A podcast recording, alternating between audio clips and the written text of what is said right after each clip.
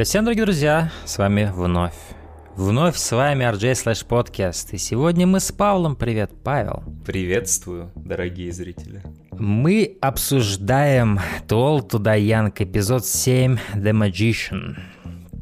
Карта The Magician в колоде Таро означает фигуру, которая имеет связь во многом похоже на самом деле на High Priestess. Э, имеет связь с э, миром идей, с миром подсознательного, с миром космоса, так скажем, и с земным царством, с земным миром, с земной нашей объективной вот этой вот грубой реальностью. Одна его рука вскинута с таким скипетром, или я не знаю, что это, Э, в небо, а другая указывает на землю, что показывает, что он использует мир идей и э, сакральные знания для того, чтобы притворять в жизнь свои весьма земные мотивации и планы. На нем белая роба, которая означает, что он чист, его помыслы чисты, или я не знаю, что именно это означает. А его красный плащ означает, что у него есть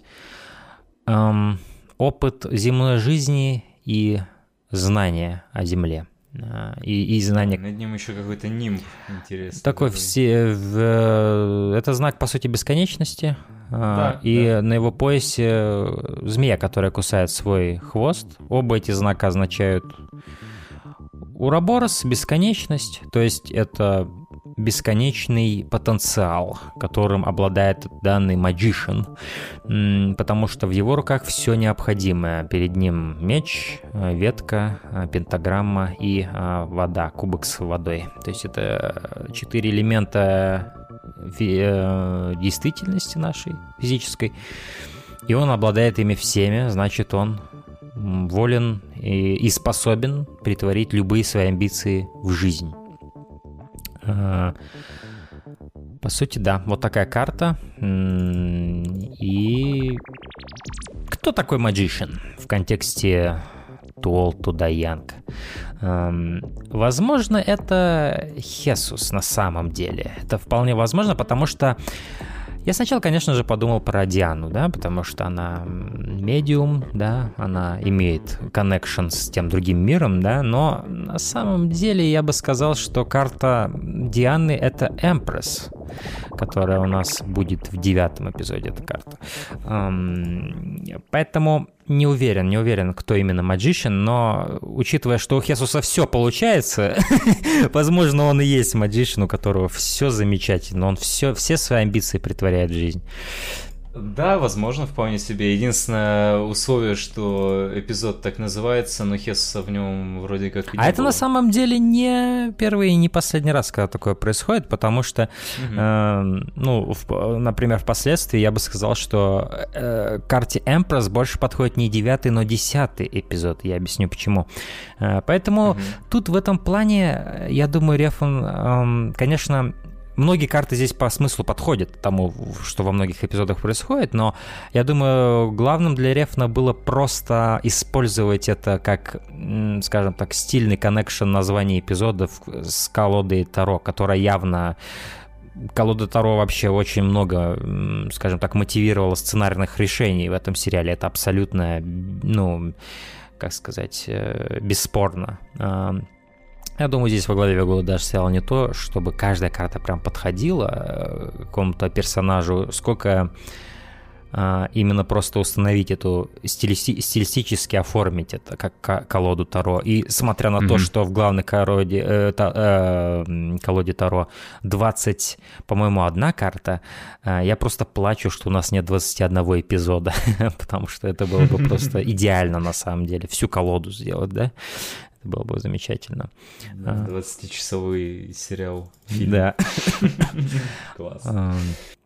Ну что ж, мы можем перейти к эпизоду, который начинается у нас с похожего сеттинга, который был, по-моему, у нас в третьем эпизоде, если я не ошибаюсь, где на сеансе вот в этом треугольнике у Дианы в этот раз уже не Виго, а Мартин сидит. А, и между ними происходит крайне интересный диалог, в ходе которого она задает Мартину такие, скажем так, э, философские вопросы мораль, морального плана, такие разные сценарии ему представляет и спрашивает, чтобы он в каждом из этих сценариев делал, чтобы завесить, скажем так, моральную сторону Мартина. Потому что, по сути, в этой сцене происходит некоторый такой, скажем так, при, прием на работу у Мартина как сотрудника их вот этой вот тайной эм, инициативы по, по привнесению справедливости в мир.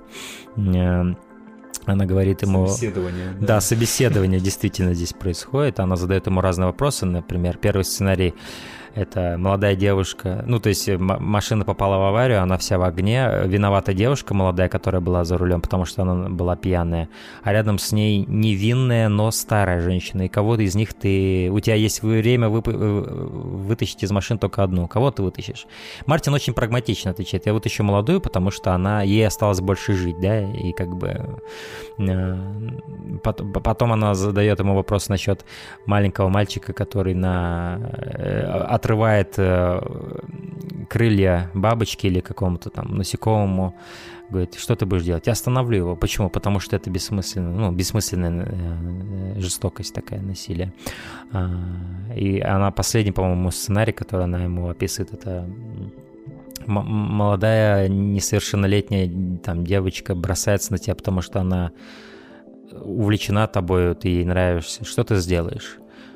И Мартин говорит то, что он не сделал на самом деле. Да. То есть он говорит, я, я уйду. Да, вообще вот эти два момента с э, молодой девушкой, э, попавшей сначала в аварию, потом с молодой девушкой, испытывающей влечение, которая испытывает к тебе влечение, что как ты поступишь, это вот э, прям как будто специально вот чтобы задеть Мартина и проверить его. Ну, первый сценарий на самом деле не, не относится к Мартину, то есть... Не относится, да, но вот последний сто процентов прям очень. И она даже его спрашивает, потому что до этого на каждый его ответ она не, не задавала дополнительного вопроса. Но когда он сказал «я уйду» от нее, ну, типа, а, а, она говорит «а, а уйдешь ли?» потому что она видит... Э, Правда ли? Да, да, то есть она, она, она смотрит на него, и она, видимо, читает, что что-то такое было в его жизни, и он не ушел. Он... Но и, и тут уже для зрителя тоже интересный момент, потому что, с одной стороны, мы можем подумать, Мартин врет, да? Потому что он не, сделал этого. Но с другой стороны, мы можем подумать, что нет, он говорит правду, потому что он изменился с тех пор. А, сегодня бы он так не, не поступил бы, да, как тогда, когда Джейни был 16 лет. Поэтому тут такой двоякий момент. И я больше склоняюсь к варианту, что Мартин говорит честно в этой сцене. То есть он не врет. Потому что я не особо вижу смысла Мартину врать. Диана не какой-то для него авторитет, чтобы перед ней пытаться сделать лучшую версию себя, да, то есть он особо, у него нет каких-то мотиваций здесь врать. А, поэтому я думаю, что Мартин действительно весь сериал, что мы смотрим, он менялся в определенную сторону, в определенный вектор, в лучший вектор, я считаю. А, и это определенная часть тоже его этапа, когда его напрямую так спрашивают, и он отвечает. А, и в этой сцене также присутствует Виго, который смотрит на все это со стороны, а, потому что, возможно, он, наверное, даже вспоминает, как он сам когда-то проходил такое собеседование. Да, ну, по сути, они же как бы будут вместе с Мартином работать, да. и Диана, собственно, рассказывает про сам принцип того, угу. как э, они ищут э, цели непосредственно. Вот, что, да, она по делам э, изнасилований вроде или В основном, как такого. я понимаю, да. да Причем да. часто это именно несовершеннолетние. Да, да, и что пострадавшим семьям э, требуется, скажем так, консультация более высокого уровня, да, как да, она да. это назвала. Да. да. Вот, что э, они приносят подношения, и потом Вига уже как раз приступает к делу. И Вига ее этот фиксер, так скажем, который, которого она отправляет, собственно говоря, притворять в реальность ту справедливость, которой не хватает в этом мире.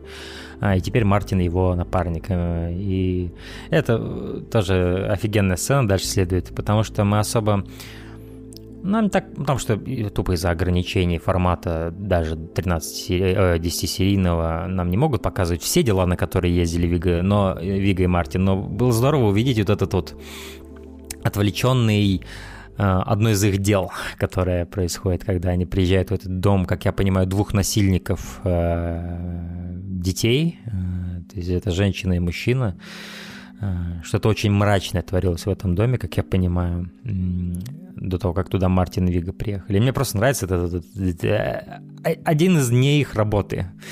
И мне просто нравится, как неистово Мартин набрасывается на эту женщину с ножом, просто начинает ее просто как э, швейцарский сыр из нее делать этим ножом. Да-да-да, причем э, очень эффектно сама, сам момент убийства выглядит, когда просто пускает да. ей кофе, и она прям на стену такой... И очень здорово показан сам момент, когда он начинает ее пырять. Он не, он не, не забил каким-то нереалистичным саунд-дизайном, все достаточно происходит. По сути, все, что ты слышишь, это ее крики. Ты даже не слышишь, по-моему, звуков проникновения ножа, как это обычно делается в фильмах, а, которые тебя, знаешь, потому что вот эти звуки, это на самом деле, вот они, один из эффектов, который они имеют, это как раз эффект комфорта, что на самом деле контринтуитивно, да, тому, что ты изображаешь насилие. То есть, но это делается для того, чтобы зритель слышал вот эти одни и те же звуки из одних и тех же библиотек, которые используются, да, вот во всех да, этих фильмах. Да. Звук ножа, и когда ты его слышишь, ты уже такой, о, я дома. Несмотря на то, что на экране кого-то кромсают, ты думаешь, я дома, я знаю этот звук, да, и ты подсознательно уже ощущаешь некоторое принятие, принятие насилия. А Рефан как раз вот э, не использует этот звук, и чтобы показать тебе более жестко эту сцену, потому что ты всего лишь слышишь, как эта женщина просто кричит. Это гораздо эффективнее. И просто то, что она здоровее, чем Мартин физически, мне тоже нравится, это комично. Намного. Потрясающая абсолютно сцена, опять же, шикарно поставленная. Вига, и... как э, там, э, помню, стоит над этим мужиком, вот так прицеливается так и влево, вправо пистолет свой такой, знаешь, как наводится, как будто ракетница какой-то. И потом...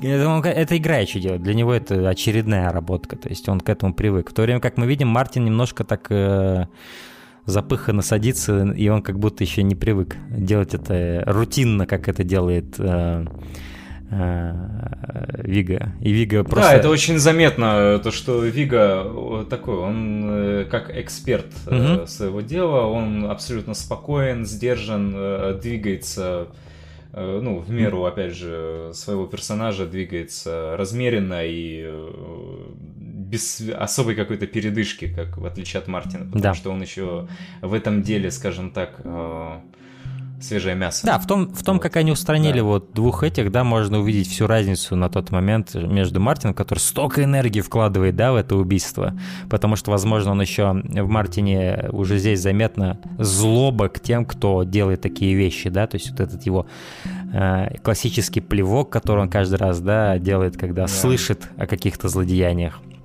И мы здесь видим, что Мартин, он такой, знаешь, как типа со злобы, немножко с мотивацией это делает, в то время как Вига, он, возможно, тоже это делает с мотивацией, скорее всего, но он уже достаточно умен и опытен, чтобы делать это без лишних движений при этом. Э, и вот то, как он в конце вот этот вот хедшот проставляет, просто так буднично, тоже многое говорит о его персонаже, о том, как он делает эти дела. Э, и потом вот этот офигенный кадр, опять же, то, что мне нравится Тол туда Янг, еще то, что многие вещи, которые такие вот заочно очень мрачные, нам ведь Рефан не показывает в этом сериале. Он да? часто их за, за кадром оставляет, и наше воображение дорисовывает ужасные вещи, да. И то же самое он сделает, делает здесь, вот этот кадр из, от кровати такой, да, на открывающейся да, двери да. снизу вверх, и как бы... И ты уже много чего можешь дорисовать, потому что ты видишь там... Я лично вижу там троих-четверых детей каких-нибудь в садинах, да, которые там... Да, привязанных, что ли. Да, что-нибудь такое. Чтобы, да, не бесились. Угу. Да. И большего и не вот. надо, и вот это, это просто мастерство да, нам. Опять же, вот, как, да, как вот э, нас как будто вот даже перемещают э, не то что на их место, но вот э, с их точки зрения, угу. посмотрю, как и Вига, как он, вот, как бы образ такого даже э, спасителя. Что и ли. заметь, э, очень характерно, что половина лица Вига во тьме, а половина в свете, потому что угу. он как бы делает доброе дело, но в то же время, чтобы его делать, ему приходится делать ужасные вещи. И поэтому да. сам Вига, его да. персонаж, он ну, так распилен напополам. Да, на, и на... не, то, не только ужасные вещи, еще ему приходится скрываться. Я также тоже угу. под этим вижу, потому что ну, он такой человек да. скрывающий э, истинный свой род занятий, и это, это абсолютно понятно, но в то же время это оказывает на него определенное внимание, ой, влияние, угу. я думаю. Да. А дальше у нас уморительный кадр, где Мартин сидит среди шариков на дне рождения Джейни, и вот это вот восьмерочку. не, так, просто э, восьмерочку. На, не просто на день рождения, на 18-летии, да. И вот характерно, что он именно восьмерочку шарика начинает э, теребить так туда-сюда. Как бы типа, вот, я дождался тебя. Да, теперь ты уже не underage. Да, да, да. Теперь я могу э, легально чпокаться с тобой, выражаясь грубо. Мне нравится кадр, где вот эти огромные шарики Дженни, и Дженни такая ходит, такая, смотрит на гостей, такая, ну, вроде все хорошо, все сидят, все, всем весело, все разговаривают. Да, я причем обратил внимание... Воздушная она такая здесь очень. Да, я на втором... Э, нам еще немножко показывают э, тех людей, которые вот как раз на этом празднике жизни присутствуют. Э, там какой-то старик, э, э, и рядом его... Он сидит, и рядом в основном вот люди сидят э, с ним на полу. И э, да, я, я не знаю, что это за люди, но я это знаю, я могу сказать. очень забавно. Я, я, ну, я, я, я, у меня есть определенные мысли насчет этого. То есть я думаю, это люди и артистического начала, такие же, как Тео. То есть я думаю, это его друзья, которые занимаются там картинами, там музыканты какие-то. Потому что у Тео все окружение это креативные люди, потому что сам Тео креативный человек. У него и жена была там художество, по насколько я помню.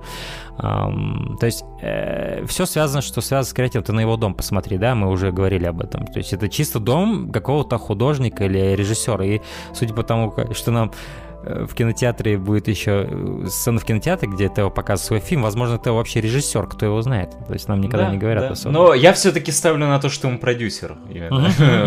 Да, то есть э, он именно такой кабанчик, потому что который, да, ты, ты абсолютно прав. вопрос. Он не столько, э, да, он не столько Э, такой, знаешь, э, тонкая душа художника, сколько он чел, который варится в этой теме, инвестирует в нее и который, ну, что-то мутит. Он, скажем так, э, это вот э, человек, типичный продюсер в том плане, что он берет элементы или там людей, кре- креативных людей угу. и э, позволяет им и как-то даже сам, возможно, принимает участие, способствует э, как раз непосредственно с, про, вот этому креативному процессу создания чего-то. То да. есть он да, он креативный, но он делает, возможно, это через более талантливых людей. Угу. Возможно, да, он осознает свои ограничения и как бы...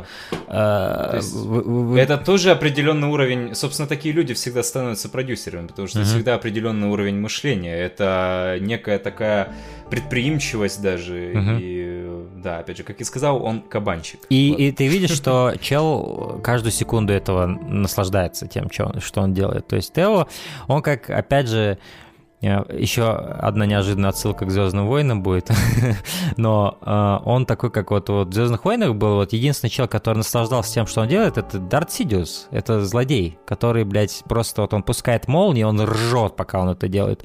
То же самое вот у меня ощущение вызывает Тео, это такой мерзкий тип, но чел просто наслаждается тем, как он живет и что он делает, он знает, кто он такой. То есть он знает себя на, на, насквозь.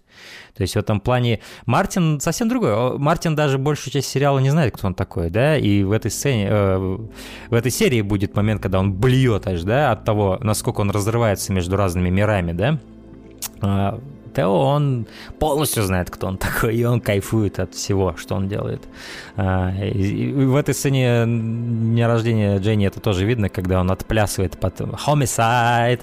А, тоже здоровская подборка музыки, просто особенно, когда Мартин просто вот так рандомно достает, значит, нож, смотрит на него так, на этот объект насилия потенциальный. То есть ты можешь им нарезать там, я не знаю, колбасу или овощи, но этим же ножом ты можешь кромсать людей.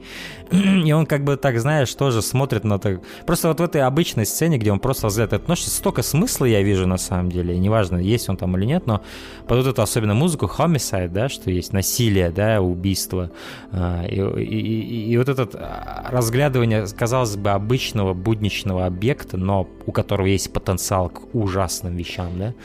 Да, вообще Мартин очень себя интересно ведет э, в этой сцене. Он э, как будто вот вообще как, он безучастно себя ведет. Абсолютно отстранен от всего этого. Да, абсолютно отстраненно. Э, и опять же, вот эта вот сцена непосредственно, когда он осматривает этот нож, и ему... Я вот не уверен, это флешбеки Мартина, вот эти вот вставки Да, я думаю, да. Насилия. Я думаю, эти вставки да. это, по сути, короткие версии того, что мы видели вот в предыдущей сцене, где они с Вига на дело пошли. То есть, я думаю, это такой монтаж определенный, который показывает, что прошло уже какое-то время, и Мартин с Вига уже много чего наделали.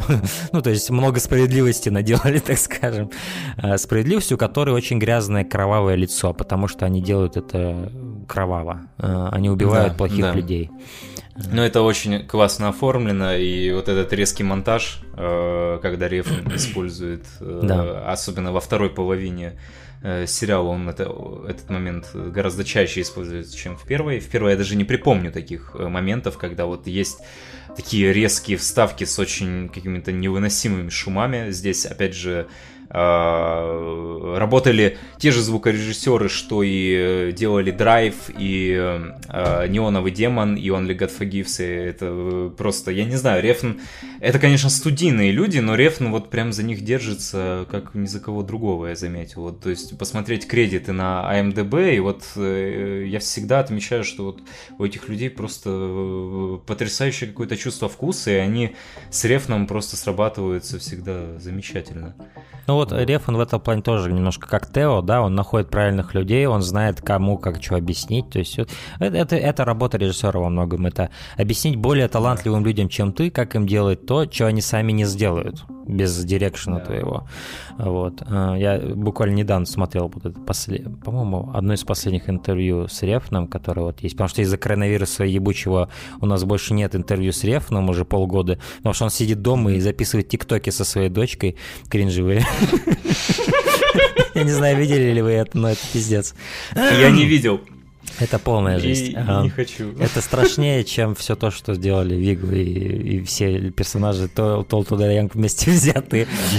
а, но и вот сейчас маньяк Коп подвешен, блин, в воздухе из-за этого. То есть они уже да, должны да. были в этот момент, друзья, они бы снимали маньяк Silence тоже подвешен. Ой, это уже, да, это... Уже.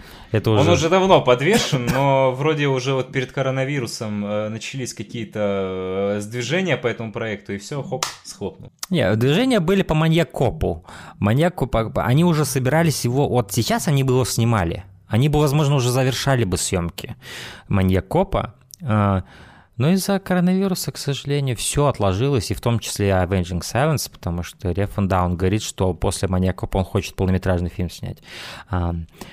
Э, в любом случае, я не знаю, как мы э, пришли к этому, но да, то есть э, Рефан в одном из этих последних интервью сказал, что ну, а как он его, его спросили, потому что в основном вот этим талантливым всем людям задают тупые вопросы всегда, очень тупые вопросы, очень такие очевидные, и одним из этих очевидных вопросов был в чем, типа, работа режиссера, да, или что-то в этом роде, идиотский mm-hmm. вопрос. Но Реф на него прикольно ответил, он говорит, что работа режиссера — это просто собрать вокруг себя людей, которые гораздо талантливее, чем ты, mm-hmm. и объяснить каждому из них, уметь объяснить каждому из них, что делать, то есть свести их в один такой канал. Mm-hmm.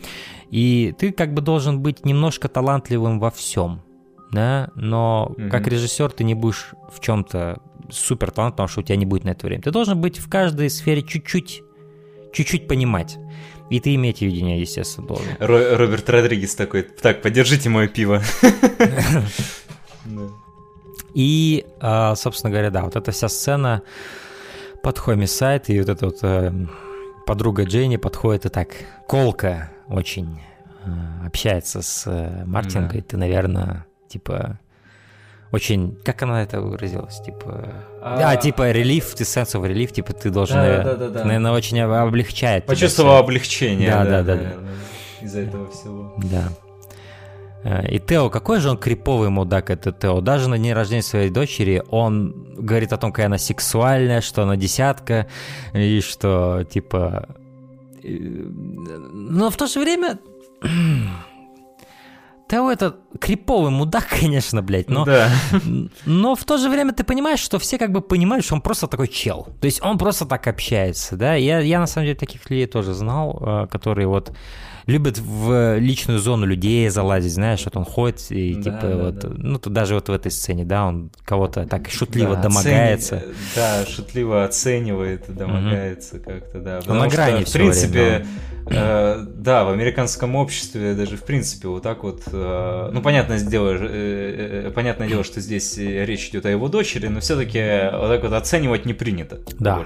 Тем более сейчас, вот. когда тебя за не такой а, вообще фразу могут тупо начать расследование против тебя, что ты какой-нибудь да. там этот, да. харасмент очередной, короче, да. да. Um. Вот. В этом, опять же, я, я сюда приплету Трампа. Потому что очень-очень много было разговоров про его поведение. И в каком-то смысле Тео воплощает в себе некоторые же, вот стороны все, Трампа, что да. не нравится людям. Угу. Э, вот в том, э, все, что не нравится людям в, в том, кто управляет страной, в которой они живут. Да, вот, то есть пока, пока Трамп был э, ведущим какого-то там телешоу Celebrity Apprentice или что-то такое, э, никому не было дела, но когда он стал президентом, все начали раскатывать его под микроскопом, им совсем не понравилось то, что они увидели, когда они начали разгадывать его под микроскопом. Да, и в каком-то смысле это действительно э, очень сильно повлияло на э, часть персонажей в этом сериале. Это нельзя не упомянуть. Ну, потому что Рефан сам об этом говорил. Он говорил, что напрямую да. вся ситуация в США, она стала, скажем так, одним из сценаристов Толту Даянг. Да, да. Вот. То есть мы тут ничего не придумали, Рефан сам это все говорил.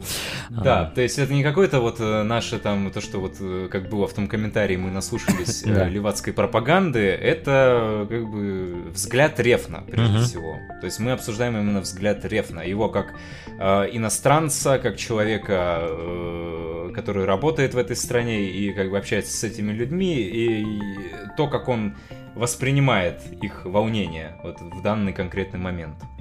И вот, в, в этом плане Толт Даянко очень политически заряженный. И о, мне Коп тоже будет очень политически заряжен. Рефан уже об этом сказал. Э, и он, возможно, ну, еще более будет. Пос...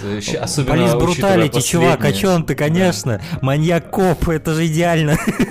Это вот в последние, вот э, учитывая после, э, вот то, что сейчас происходит, в принципе, у них в стране, я думаю, вообще он будет прям на подъеме. Это я не представляю, что он сможет сделать с маньяк Копом после того, что произошло вот эти месяцы предыдущие это я не знаю, что такой раздолье сейчас для него, такой... Это вообще в каком-то смысле, возможно, Рефн себя переизобретет как вот художник, По сути, который... Да а, а, и сделает отпечаток определенной эпохи. То есть, да, э, понятное он... дело, что во многом это концепт очень хрупкий, то есть он привязан к определенной эпохе, но в том я не вижу его таковым. Я думаю, всегда интересно, потому что мы действительно живем э, в очень интересный период нашей истории, когда вот это все дело быстро развивается, когда общество стремительно э, меняется, и Рефн это все пытается запечатлить, отношение обществу к э, вот этому, э, к методам э, государства, тому, как оно управляет, и то, какие люди были тогда и какие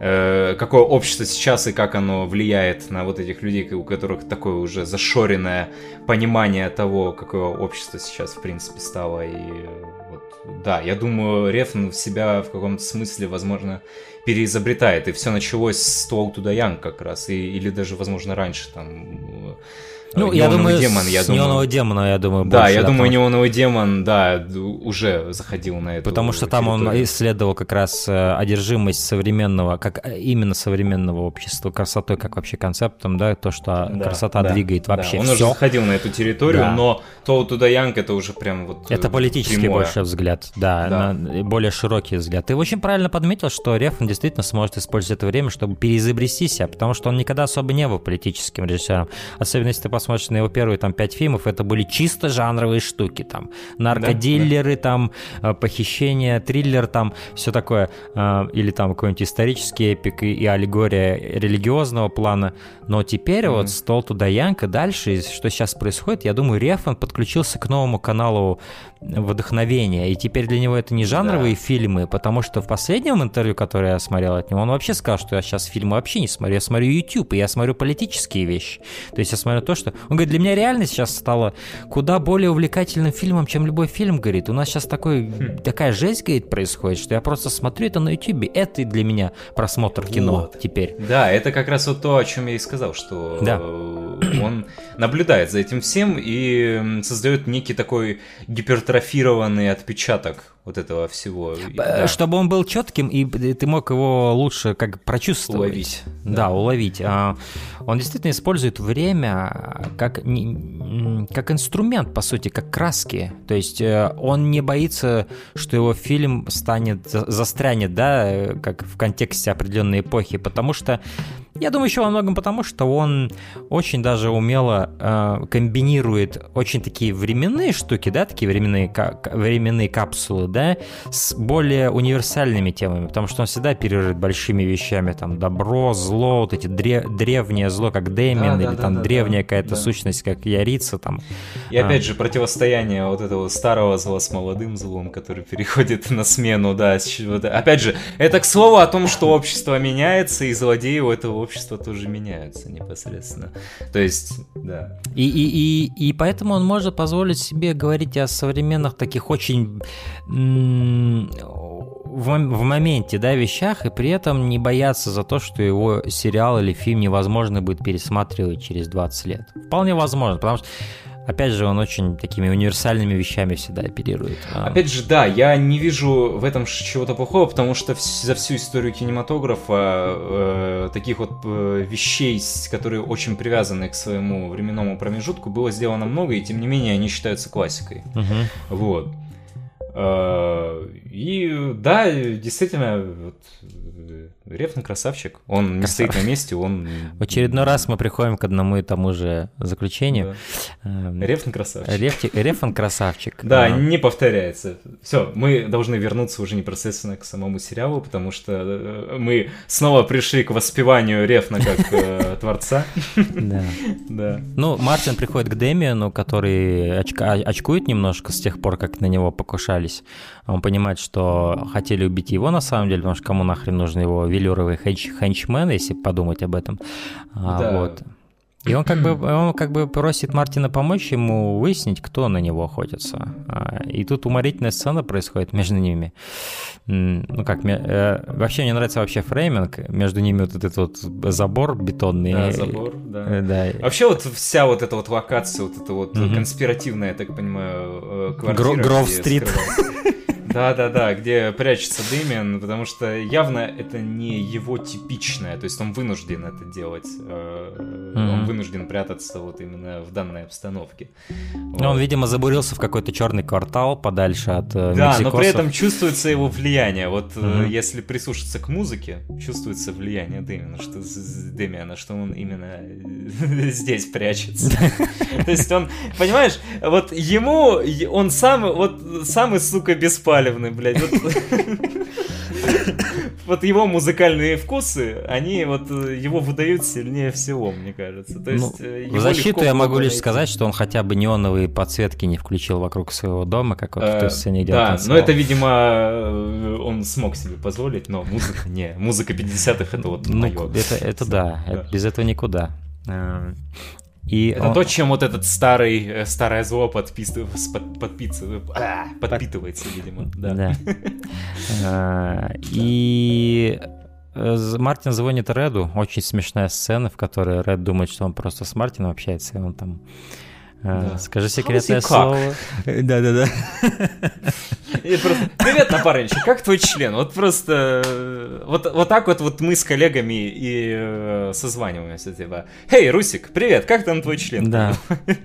Хочешь послушать про мой член, говорит? Э, да. На что Мартин говорит, разумеется, нет. То есть Мартин вообще позвонил ему, э, мы немножко предысторию, мы это не отметили. Дело в том, что э, Дэмину нужно узнать вообще. Не, я это сказал, я это сказал. А, это сказал, я сказал да. да.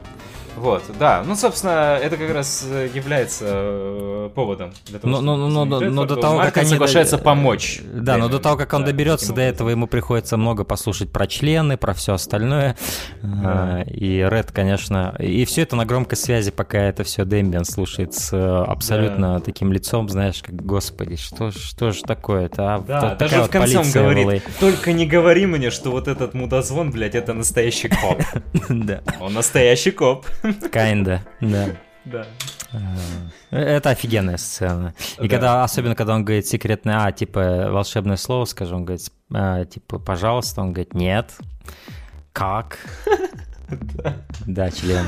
А. И, кстати, когда я смотрел, я знал, что... Я, я, я чувствовал, что это именно слово «член», потому что, зная Реда, да, да, да, это именно абсолютно, оно. абсолютно точно, потому что, ну, на самом деле, Редфорд это очень близкий мне персонаж лично, mm. потому что э, вот эти вот э, такие озабоченные разговорчики, это, mm-hmm. в принципе, то, что вот э, в компаниях всегда происходит. Вот, э, лично у меня и вообще, я, я думаю, у большинства людей э, найдется вот такой вот какой-нибудь друг-придурок, который постоянно про члены, там, про лесбиянок, про геев, mm-hmm. что-то прочее, да. Mm-hmm.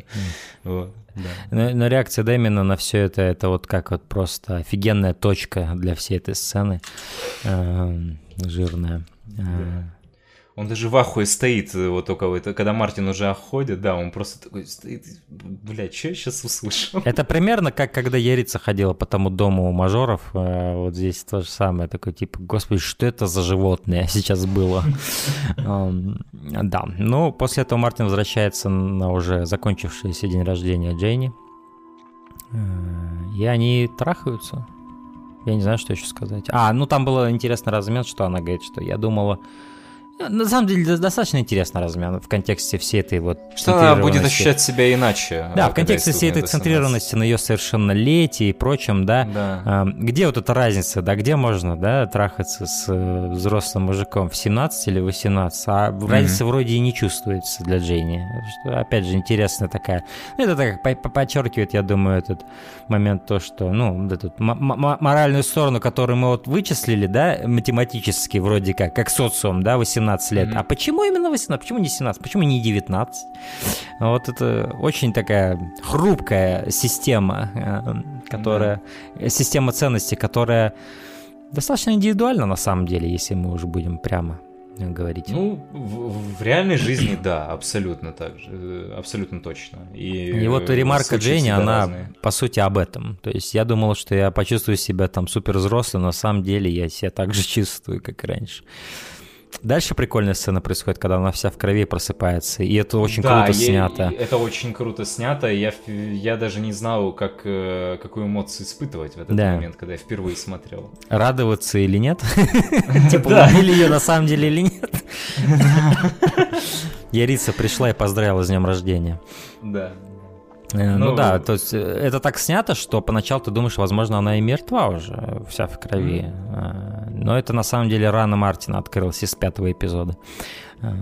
Она вообще реакция самой Дженни очень интересная, что она не такая не фу или не а, да. а именно она как-то с интересом да начинает, да, вот, и позднее она себя. И да. позднее она говорит, что она это ее завело на самом деле. Да? То есть она ощутила сексуальное какой-то э, такой порыв, что ли, я не знаю, э, после того, как... Э, она даже, по-моему, пробует на вкус его кровь. Да, да, она палец такой себе. Причем э, забавно, что вот...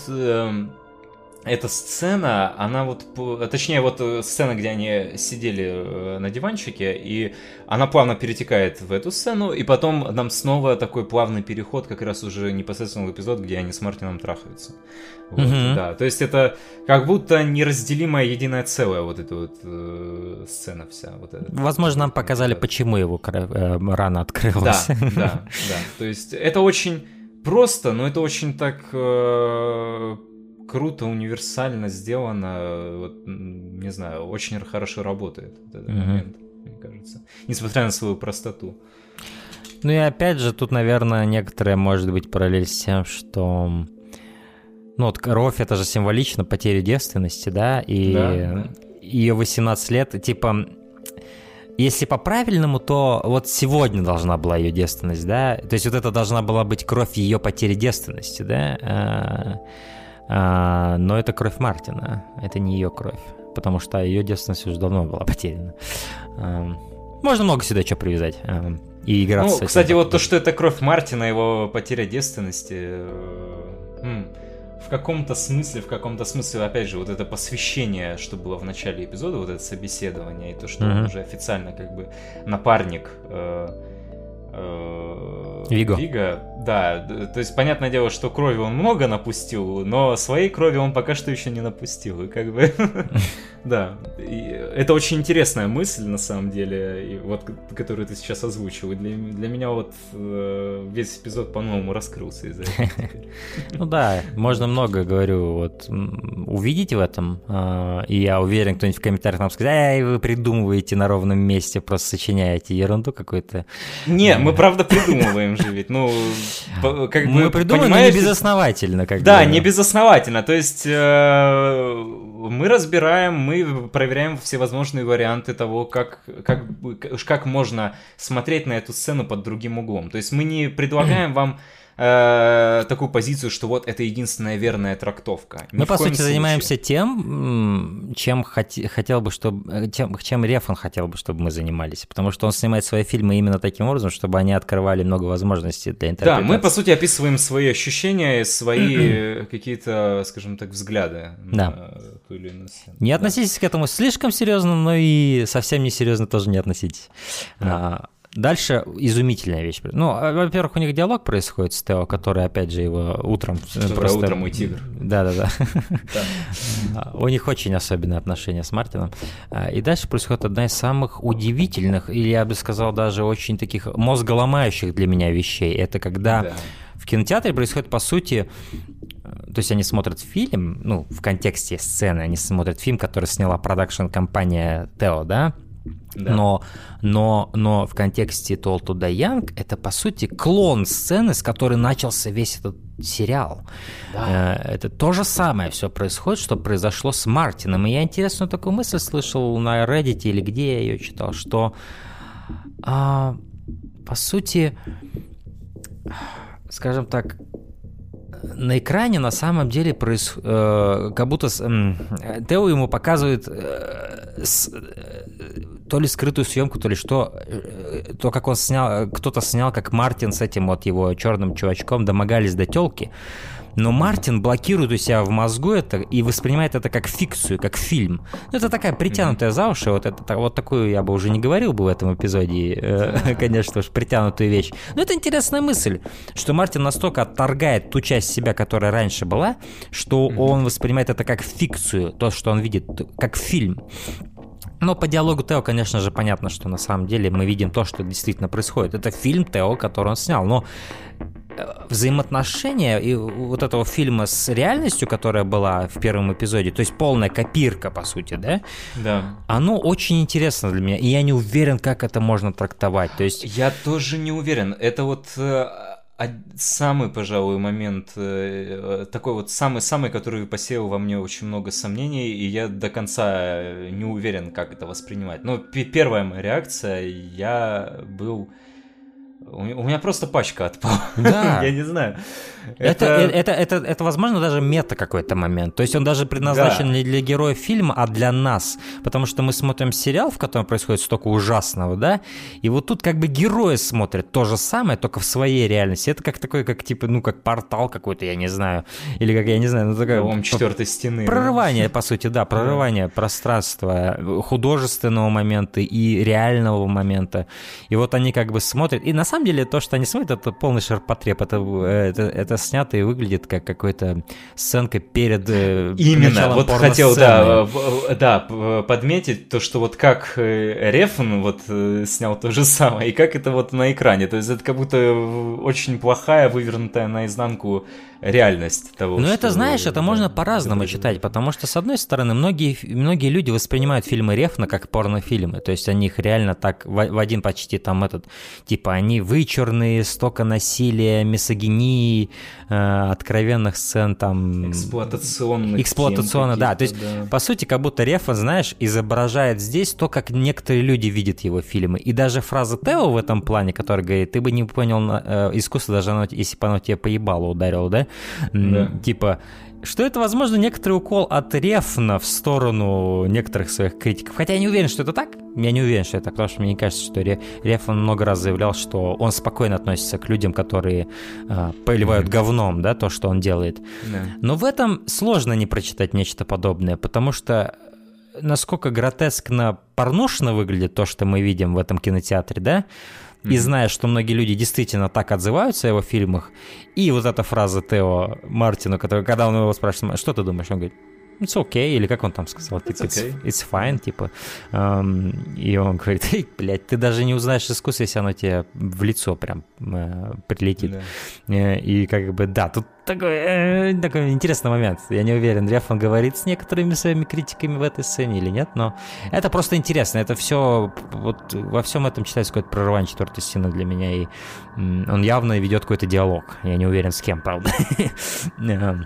Да, но определенно, определенно эта сцена вызвала очень сильные яркие эмоции, э, неуверенность э, и во многом, во многом вот я думаю, я думаю, вот все теории, все теории, которые можно приводить э, по данному поводу, они в принципе легитимные, но я бы не сказал, что вот они прям правильные. То есть вот невозможно, э, что вот очень сложно понять, вот прочитать, что здесь Рефн имел в виду.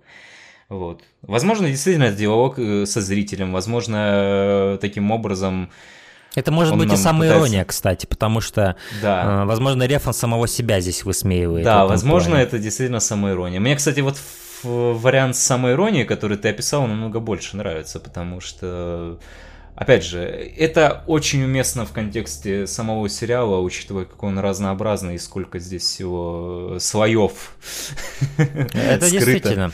Но Да. это так по дизайну, да. То есть он это так сделал специально, конечно, но я вполне здесь и могу увидеть и самоиронию в том плане, что как будто Рефан сам не осознает, какую порнуху он снимает, да, и он говорит, что это искусство. Типа, типа он допускает такую мысль, что, возможно, чуваки, я просто снимаю ни- низкосортную хуету, но как бы я делаю то, что я делаю, потому что мне это нравится, да, в конечном итоге.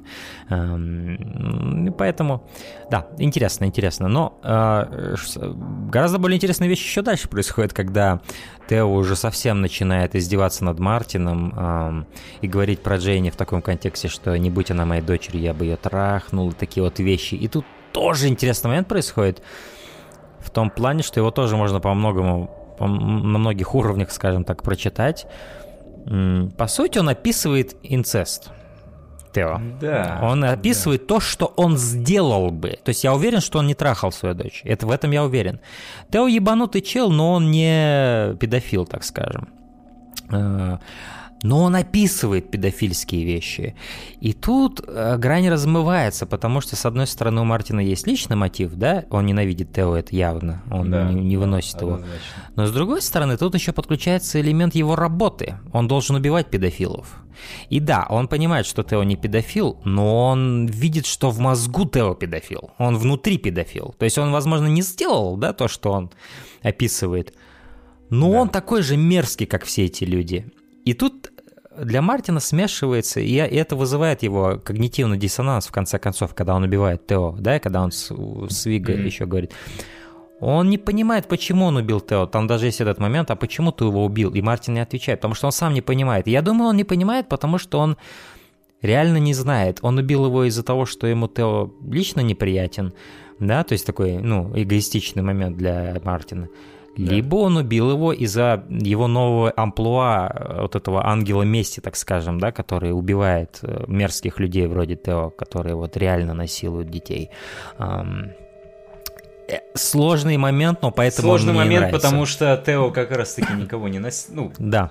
Да, то есть э, относительно того, что Мартину известно уж точно, да. э, он ничего такого не сделал, по сути. Но он внутри мрачный просто чел, этот. Ну, то есть то, что он описывает. Тео, и, да, его, он... и его озабоченность своей, своей дочерью. Сколько раз за сериал он говорит, что Дженни это вообще 10 из 10, да, я бы ее трахнул. Да, там, то есть... да, ну, конкретно конкретно напрямую, э, он именно в этой сцене об этом да. говорит. Ну, Но... до этого было много наводящих таких Да, фраз. было очень много наводящих, и опять же, его поведение в целом, оно такое мега эксцентричное, и когда да. он говорил о Дженни, да, это прям... Он говорит, куда, прям... ты, куда ты собрался, тигр? Говорит, еще хочешь за, за молодой киской опять пойти? Типа, да. да, и опять этот его, да.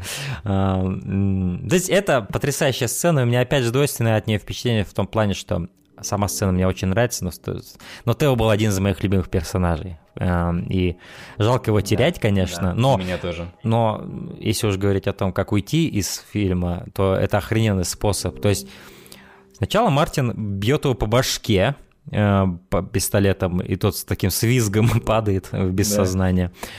Потом он наводит на него пистолет, долго стоит, ты уже думаешь, что он сейчас вышибет ему мозги. А потом он начинает снимать э, ну, то есть э, он, он достает свой ремень. Я сначала подумал, что он обоссыт его, когда я смотрел. Или что-то такое сделает, знаешь, или выебет его, там, я не знаю, в очко, что-нибудь такое, потому что я думал, что же он снимает штаны, зачем? Что же здесь происходит у Рефта вообще? Я, я не готов к такому. Ведь все возможно. Да, все возможно, в том-то и дело. Но Мартин использует ремень, чтобы очень интересный способ убить человека. Он достает ремень и использует его как такую петлю и просто да, ломает есть... шею, просто ломает ему шею. И э, гениально кончается эта сцена, потому что Мартин стоит на фоне киноэкрана. Киноэкрана, вот этого. да, очень классно. И это ведь да. Э, переплетается с тем, что он до этого смотрел на этом экране. Он смотрел да? то, что реально с ним происходило, и теперь он сам стоит на фоне этого экрана, что укрепляет связь. Да, по сути, опять же, такой вот э, намек, что вот природа Мартина, она никуда не делась, на самом деле. Да, возможно, он действительно э, старается перенаправить ее угу. в благое дело, но я вот реально видел и с первым просмотром, и с последующими я это видел вот как, э, как бы такой толстый жирный намек, то что Мартин, понятно, но природа его осталась абсолютно я такой здесь... же, какой, какую мы видели в самом начале. Я здесь еще вижу даже то, что Мартин... Э, это напоминает мне немножко даже «Бегущий по лезвию 2049», где есть кадр, где Райан Гослинг в, своем, в своих апартаментах сидит, и у него окно, которое у него есть в его вот этом маленьком домике в квартире, оно выполнено в форме кинопленки. И там есть кадр, где вот он сидит посреди вот этого окна, и он как бы такой, знаешь, как такое, его голова на пленке как будто, как будто он киногероем является, понимаешь? Ну, такой в мета-момент такой mm-hmm. какой-то. Mm-hmm. И здесь вот это мне напомнило, потому что сам Мартин как киногерой внутри фильма, понимаешь? Да, То есть он, да он такой вот, как будто заперт в каком-то в каком-то измерении вот этом фальшивом, скажем так, вот mm-hmm. этого фильма. А, он заперт там как будто. Эм, это интересно, это интересно. Об этом опять интересно про, думать. Опять, опять пролом четвертой стены. Да, и, и мне просто нравится, как освещена эта сцена, особенно когда он его душит и плюет, э, как на него свет прожектора, проектора, точнее, э, светит. Э, очень клево. Просто визуально одна из моих любимых сцен, конечно, всего да, фильма. Да, абсолютно точно, абсолютно верно. Вот, и он обращается непосредственно к э, Вига за помощью, потому что ему нужно, я так понимаю, э, он не имел опыта именно в том, чтобы скрывать тело. Ну, видимо, у него скрыть. не было под, подвязок каких-то, какие есть у Вига. Да, да. А, и он обратился, собственно, к Вига как к самому опытному, но э, проблема в том, что Вига придется объяснять, кто это такой. Да. Да. И он долгое время ему на самом деле не объясняет, он просто говорит, он говорит ему, а что он сделал? И Мартин плюет, и это как бы уже ответ. Потому что Мартин тогда плюет, когда дело касается педофилов.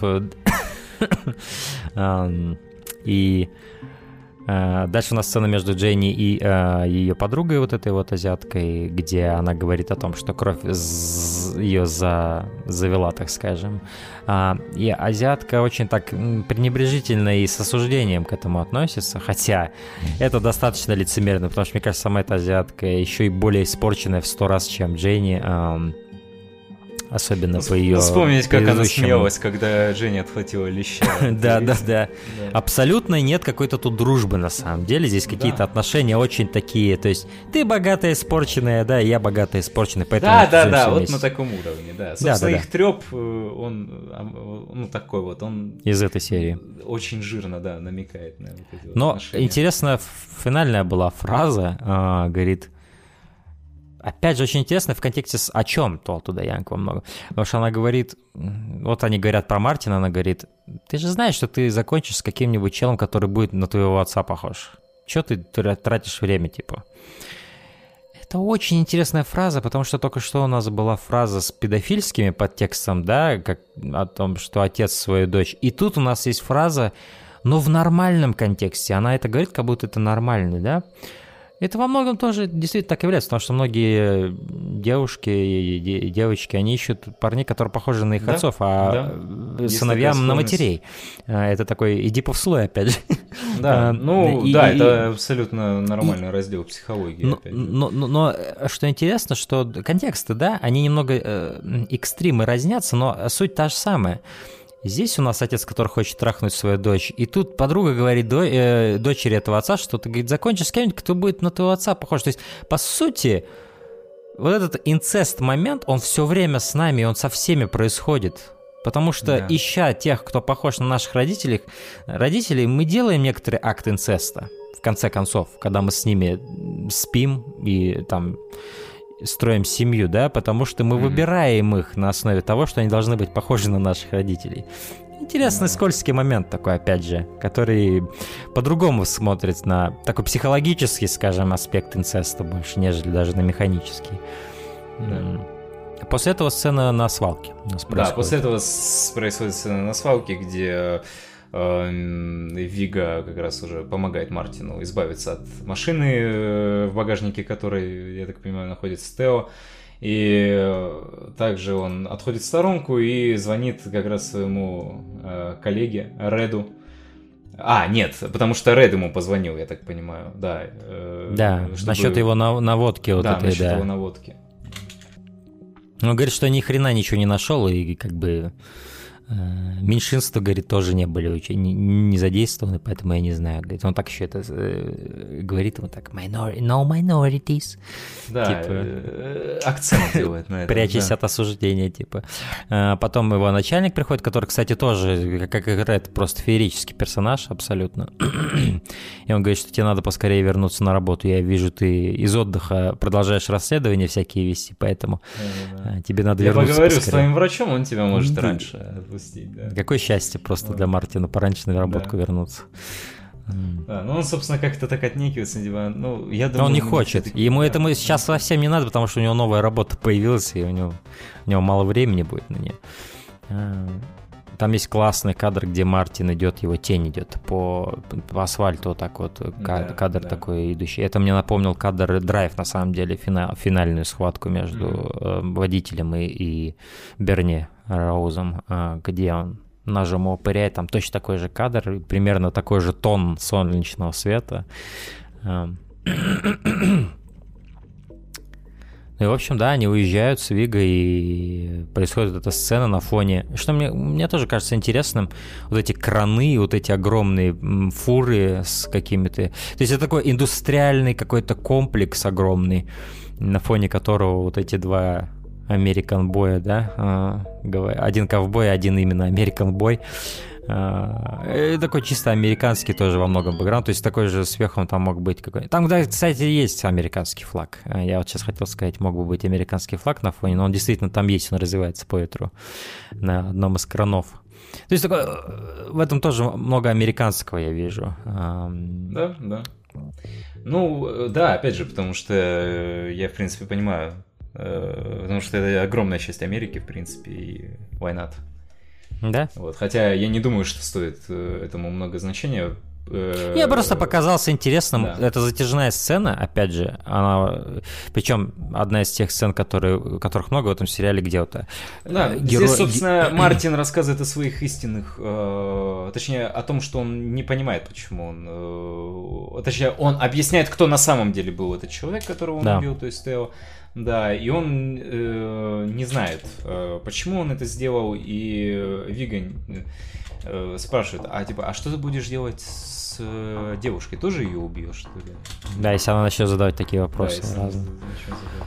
И ему не нравится, стоит отметить, Вига не нравится, что Мартин ему собрал, потому что все это строится на доверии, они очень опасным делом занимаются, и он да. не может, они не могут себе позволить такие секреты эм, и Мартин еще говорит очень важную фразу, что говорит, я не знаю, кто я, коп или вот этот виджиланти, и мне это не нравится, говорит.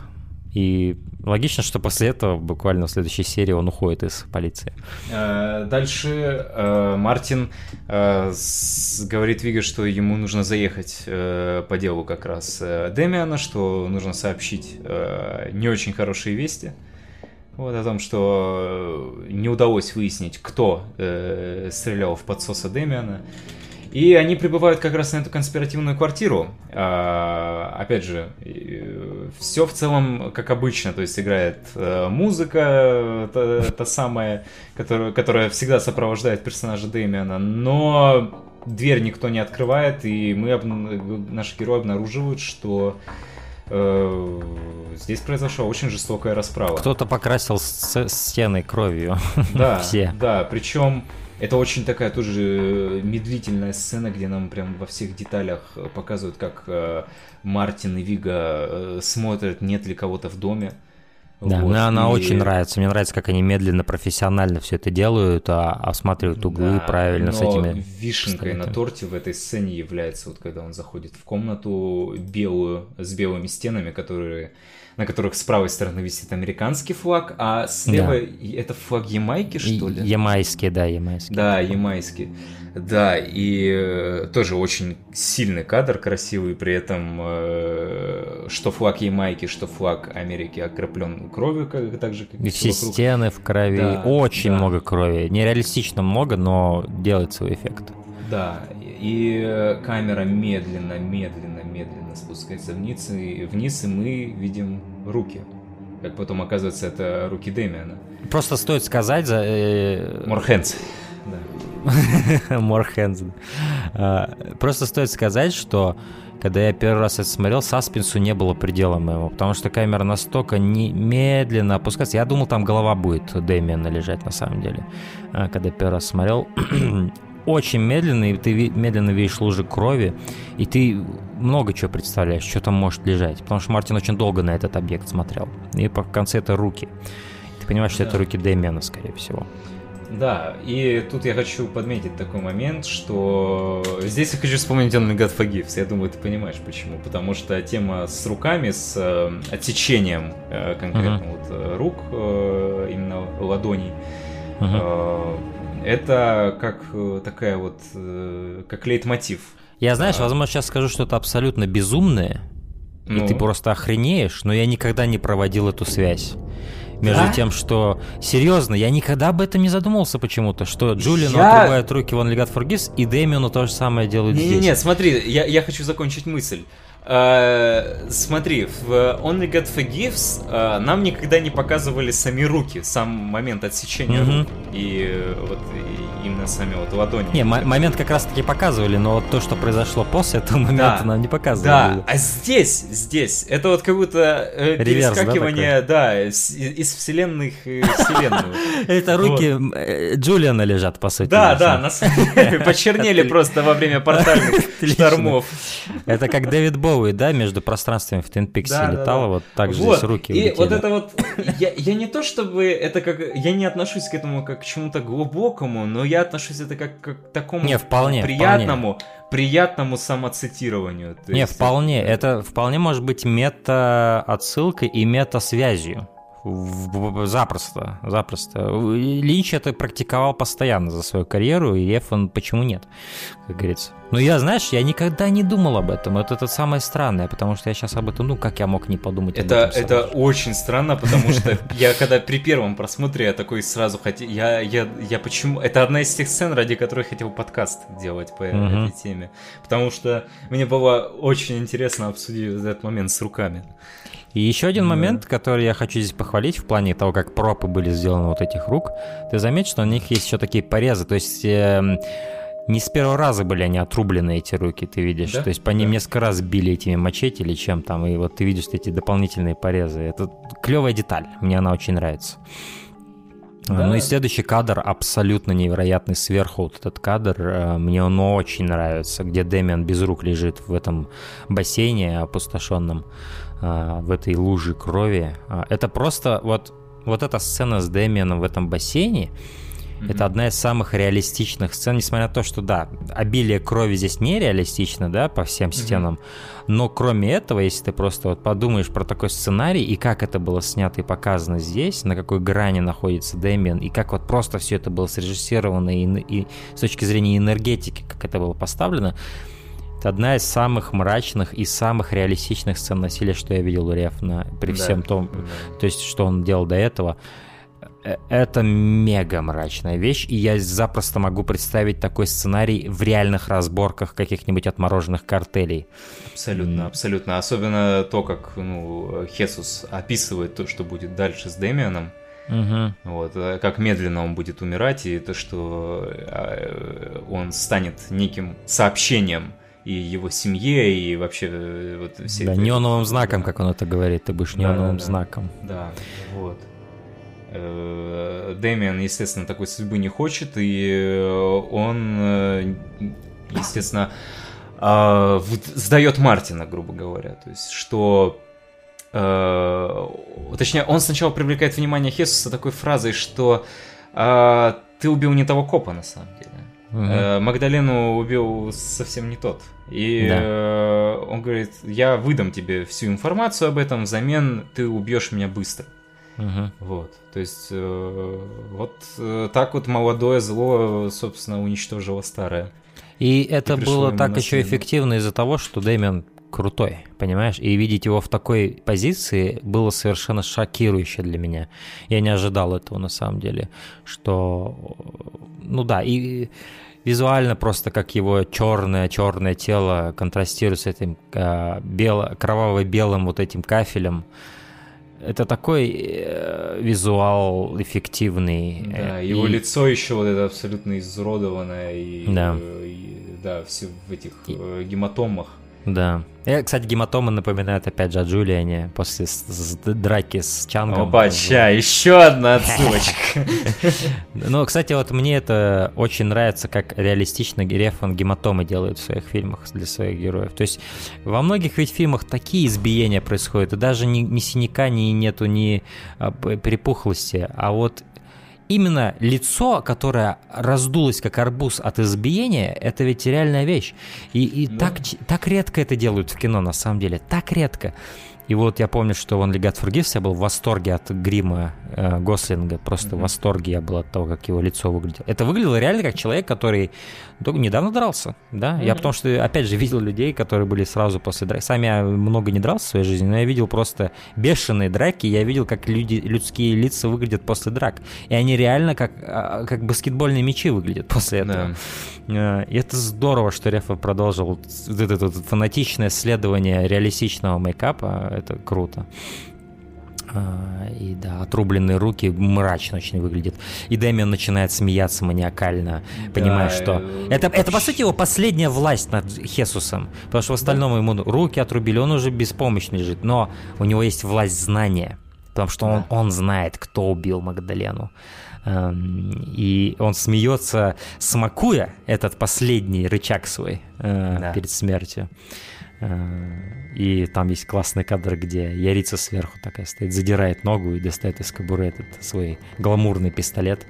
И заканчивает страдания Дэмиана, э, убивая его. Э, и в этом плане еще что хочется...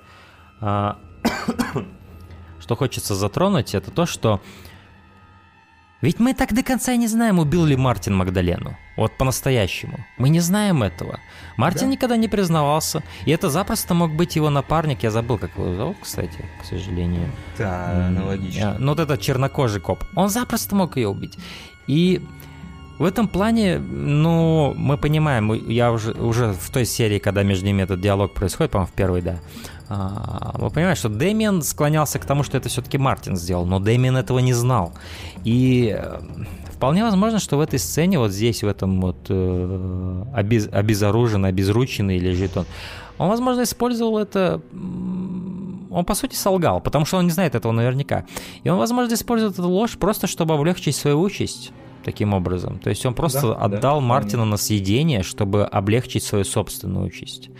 Ну, да, но по сути, опять же, э, Дэмиан э, в рамках сериала, каким бы он ни был э, харизматичным, плохим парнем, но это все еще плохой парень, и да. со всеми свойственными ему э, свойствами, извиняюсь.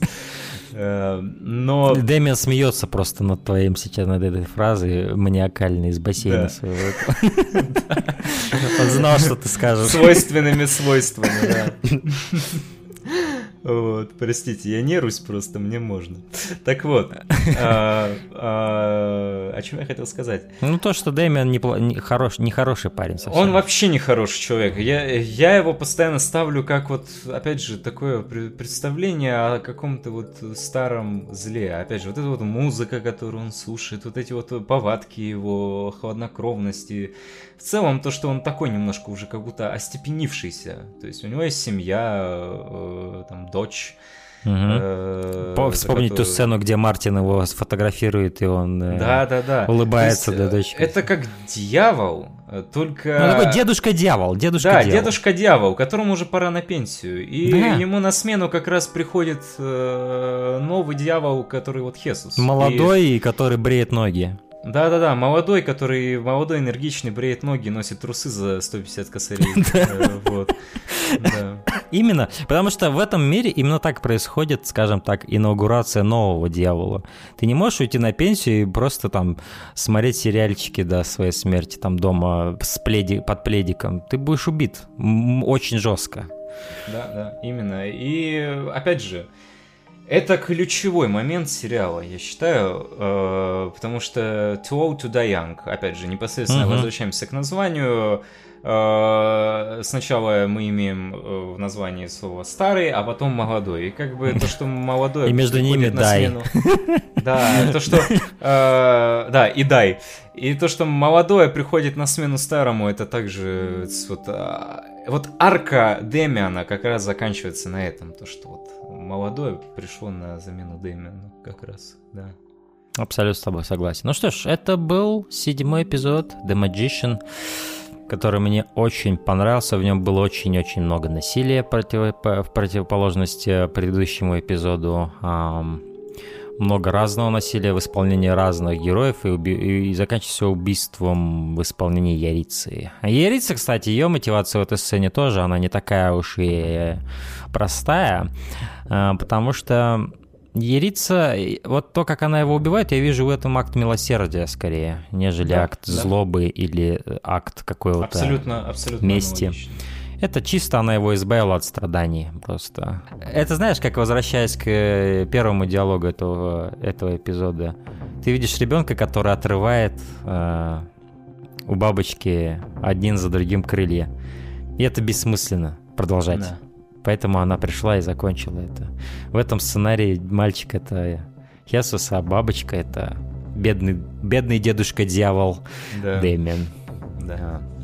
Что ж, отличный эпизод, и э, Абсолютно. мы услышимся с вами в следующем, когда мы будем обсуждать эпизод номер 8 Hanged Man. Подвешенный. До тех пор, Пока. всем пока.